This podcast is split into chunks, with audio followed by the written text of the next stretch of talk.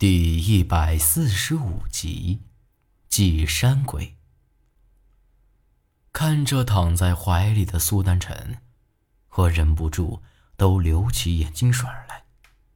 从我遇到他，就没安生过一天。都是他在保护我，好几次都死里逃生，现在就更不用说了，连八字里都没法子了。哭什么？一时半会儿，他又死不了。等他醒了，先莫给他说这事儿。八子里掏出烟斗，又开始抽了起来，只不过这回抽得很慢，明显是在想着事儿呢。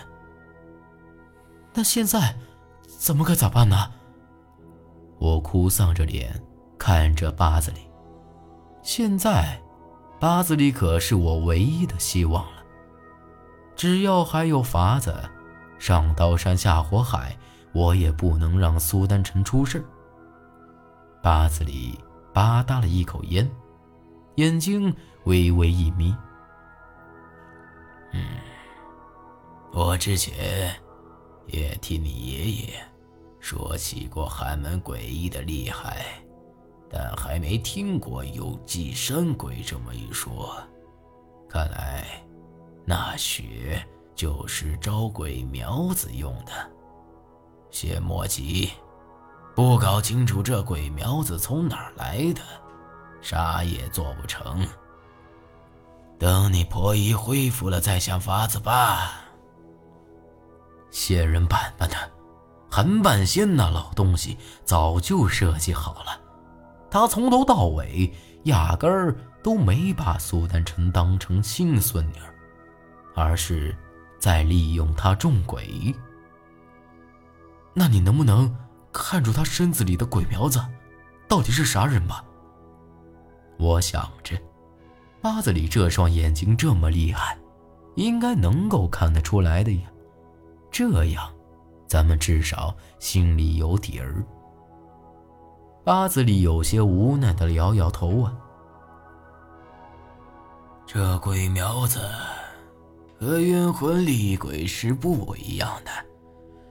要是这么容易就看出来了，那就没啥子好担心的了。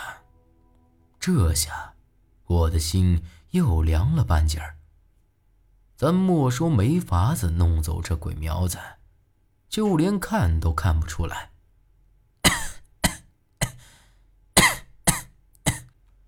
正说着，苏丹臣咳嗽了几声，一脸痛苦的睁开了眼。“啊，你醒了，感觉咋样啊？”我赶紧问起来。苏丹臣皱了皱眉，摇了摇头：“就是感觉身子有点使不上劲儿。你，你哭过了？”我赶紧别过头去，擦了一把眼睛水儿。瞎说，我会哭，我这是被大伯一脚给踹懵了，没事就成。苏丹臣笑了笑，坐起身来，一把将我推开，看了看自己的手腕子。你说，这咋回事啊？八子里。脸色也舒展了许多，啊，没什么，你这是被那女人关进了棺材里头，阴气入体，多晒几日太阳，就没啥子事儿了。来，你给我说说，这韩半仙那老东西是咋个让你祭山鬼的？苏丹臣。将信将疑的点了点头，这才说起了他祭山鬼的事儿。韩半仙从小就养着他，一直教他学寒门的诡异之术，但说到底，那都是一些抓药看病的法子，并没有教给他啥驱邪治鬼之术。苏丹臣也问过，但韩半仙却说时候没到。而韩半仙说的时候，就是等苏丹臣来事儿的时候，还让他把那血装在一个小瓷瓶子里头。后来，一直等到了七月十五，韩半仙在大半夜的时候，还把苏丹成叫醒，说是要传给他真正的诡异之术。而苏丹臣从小就听他说的。要学寒门诡异之术，必须要祭山鬼，那就是和山鬼之间的契约，否则永远都学不成。那天晚上，韩半仙带了一些火纸香烛，还准备了五个奇怪的小纸人儿，每个纸人身上都画着一道符咒，领着苏丹臣。就到了那乱坟岗。本来苏丹臣也奇怪，祭山鬼咋个会去那乱坟岗呢？但韩本仙说，鬼医说到底还是中医，而他们用的这些草药子，那都是从这山上弄来的。而这各行有各行的规矩，水里有河人，山里则有山鬼。必须要祭了山鬼，才能得到那山鬼的力量，驱邪治鬼才能成啊！这些乱坟岗的孤魂野鬼，那都是由山鬼管着，所以只有到了那乱坟岗，才能祭山鬼。那会儿的苏丹臣哪里晓得这些事儿，完全都是韩半仙咋说。他就咋做。到了乱坟岗，韩半仙时不时的在一些坟头烧几张纸，上几炷香，说这是买路财，免得有孤魂来捣乱。做完了这些之后，韩半仙就让苏丹臣盘坐在地上，将那五个小纸人摆在周围，将他给围了起来。又将他的血往每个纸人身上滴了一滴，之后，就用一条红布将苏丹真的眼睛给遮了起来。一切都准备就绪，韩半仙嘴里嘀嘀咕咕的念叨着，说啥子让山鬼保佑寒门传人之类的，还有些其他的话，根本就听不清。而每念叨几句，就会在苏丹臣身上不同的部位插上几根针。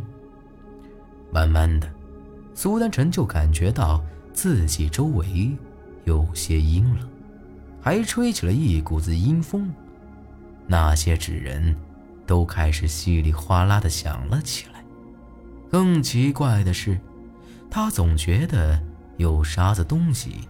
在围着自己的身子转圈儿一样。不过过了好一会儿，这种感觉就没得。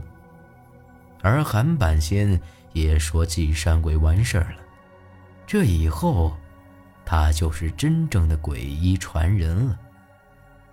回来之后，韩半仙就将那血放到了木匣子里头。还告诉苏丹臣，不管咋样，那东西都不能丢。一旦丢了，就没法子借用山鬼的力量。